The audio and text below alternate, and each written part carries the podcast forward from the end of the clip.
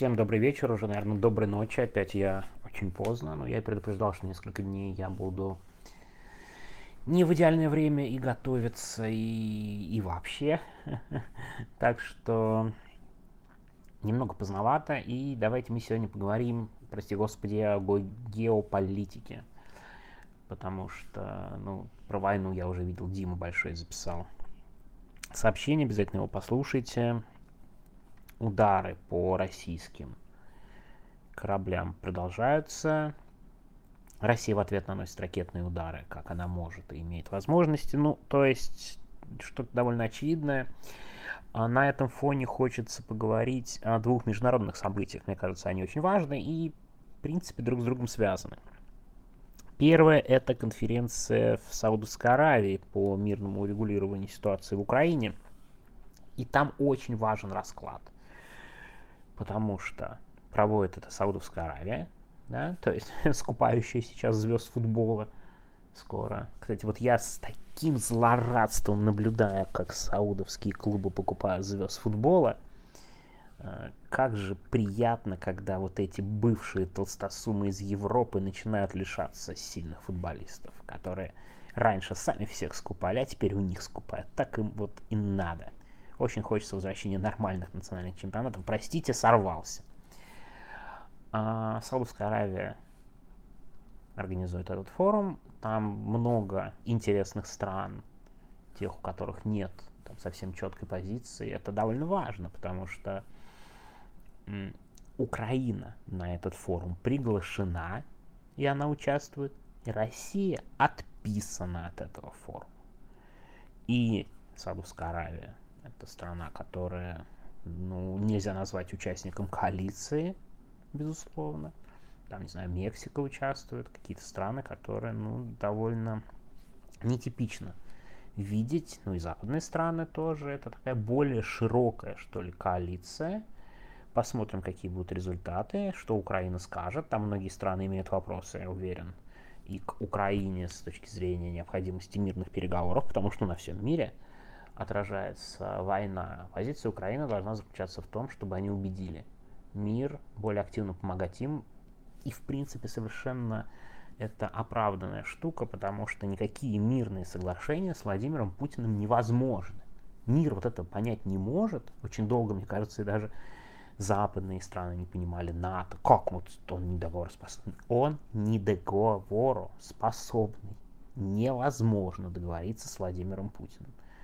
Это нереально. С гаражом договариваться не надо. Гараж надо сносить. Незаконный гараж должен быть снесен. Мир должен вообще понять, что эта постройка незаконна. И все эти документы не имеют никакой силы. Гараж надо снести. Потому что иначе война будет продолжаться. Нет никаких сомнений, что даже в случае мирных переговоров Путин не откажется от своей идеи захватить Украину, закрепить часть Украины за собой и так далее. Но многие страны в мире этого не понимают, ну, потому что это довольно непросто понять, как в 21 веке вести себя, как, не знаю, в 16 или 17. И посмотрим, какие будут результаты. Особых результатов ждать не приходится, но это интересно с точки зрения э, восприятия. Еще раз подчеркну, Украина участвует, Россия не участвует. Да, как бы разная диспозиция.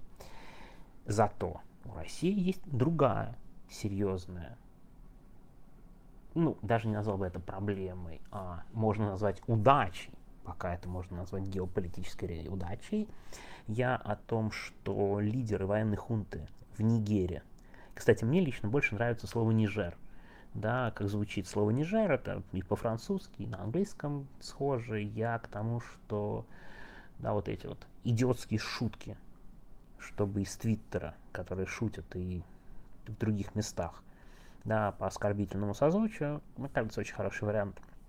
Говорить Нижер и снимать такого рода возможности шутить, и так странно звучит по-французски, да, ну, конечно, без этого прононса, безусловно. Нижер, я сегодня, кстати, да, хоть и жалуюсь, что у меня совсем нет времени, все-таки заглянул, посмотрел о Нижере, что это за страна, и давайте я сначала, наверное, про диспозицию, потом все-таки про страну, за что бьется Россия. В Нижере очень большие проблемы, как и во многих африканских странах близких с джихадистами, с нестабильностью, потому что это Сахель, это регион, где джихадисты чувствуют себя все увереннее и наглее себя ведут. И там был свержен президент законный, и к власти пришла военная хунта. Степень участия России в этом перевороте не до конца понятен пока, но показательно, что Евгений Пригожин поддержал переворот, и это, конечно, наводит на определенные вопросы. Дело в том, что Сахель, вот эта вот территория рядом с, там, за Сахарой, южнее Сахары, регион так можно назвать, испытывает очень серьезное, во-первых, давление джихадистов, а во-вторых, влияние Вагнера, которых туда позвали для противодействия джихадистам и всяким вооруженным группировкам. Так вот, Пригожин одобрил переворот в Нигерии, сказал, что наконец страна получила независимость, и тут возникают, конечно же, реально сомнения, насколько самостоятелен был переворот. Но там ситуация развивается. Бывший президент накатал колонку в Вашингтон-Пост, да, ни много ни мало, кстати, Вашингтон-Пост, о том, что, знаете ли, надо остановить Вагнер. Посмотрите, что они делают в Украине. На полном серьезе такой термин. Смотрите-ка, они сейчас захватят нашу страну и еще более усилят террористическую группировку Вагнер. Ну, это, сказать, террористы. Давайте не забывать, кстати говоря, проговаривать, что Вагнер признан террористической группировкой. Это как бы хорошо, мы имеем дело с террористами, их лидером Евгением Пригожиным. Так вот, сегодня стало известно от Associated Press, что мятежники запросили помощи Вагнера. Почему они запросили помощи? А дело в том, что африканская организация ЭКОВАС, это такое Содружество стран Западной Африки достаточно, кстати, влиятельно, это надо понимать. Выдвинули мятежникам ультиматум. До воскресенья они должны вернуть власть в стране, да, до, до завтра, законному президенту, иначе они угрожают вторжением. Да, да, вы знаете, вот так вы как бы тут особо не выпендриваетесь, мы войска отправим. И я думаю, сейчас мятежники запрашивают помощь ЧВК «Вагнер», чтобы как-то отбить это возможное наступление сил ЭКОВАС. Надо понимать, что армия ЭКОВАС прежде всего состоит из вооруженных сил Сенегала. Это такая очень влиятельная страна в Западной Африке. Я говорил о Сенегале в прошлом, прошлой африканской голосовухе про саммит. И такая, такое реальное противостояние в принципе, ЧВК Вагнер имеет возможности, я думаю, помочь как-то мятежникам. В общем, довольно хорошо подготовленные солдаты. Вот, конечно, будет безумие геополитическое, если из Беларуси перебросят бойцов Вагнера в Нижер, и они столкнутся с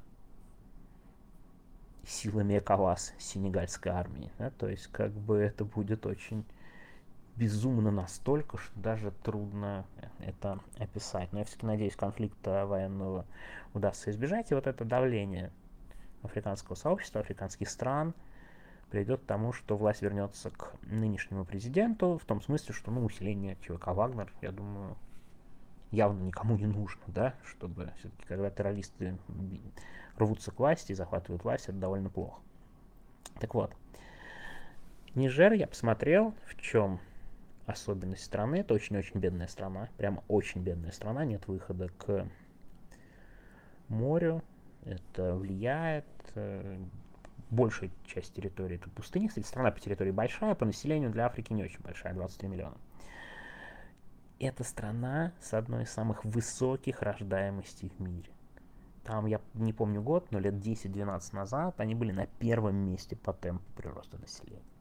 Ресурсов при этом очень мало, каких-то полезных. Но в Нигерии есть очень важное, важный стратегический ресурс на мировом рынке. Это уран. По запасам он Нижер на восьмом или девятом месте, а по добыче аж на шестом. Там, конечно же, особые отношения с Францией. Франция все-таки бывшая метрополия. Франция всегда имела интерес. И вот сейчас такой разворот, попытка разворота в сторону России, это, конечно, действительно важно интересно, но просто обращаю внимание на двух этих примерах. Россия пытается как-то закрепиться с помощью ЧВК Вагнера в одной из беднейших стран мира, и я ставлю скорее на ЭКОВАС, то есть на Содружество африканских стран. Мне кажется, все-таки Вагнер не успеет ничего сделать в Нижере. Параллельно большой международный форум в Саудовской Аравии проходит без России. Так что можете оценить уровень претензий и уровень возможности и восприятия России и Владимира Путина на данный момент в мире. А так, будем следить, последим за Нижером. Я еще раз извинюсь, что так называю страну. Мне, правда, кажется так чуть корректнее, чем моя классическое именование Нигера. И смысл не меняется, мы понимаем, о какой стране идет речь. Так что вот такая вот уроки геополитики на ночь от меня. Спокойной ночи. Ну и как бы услышимся завтра.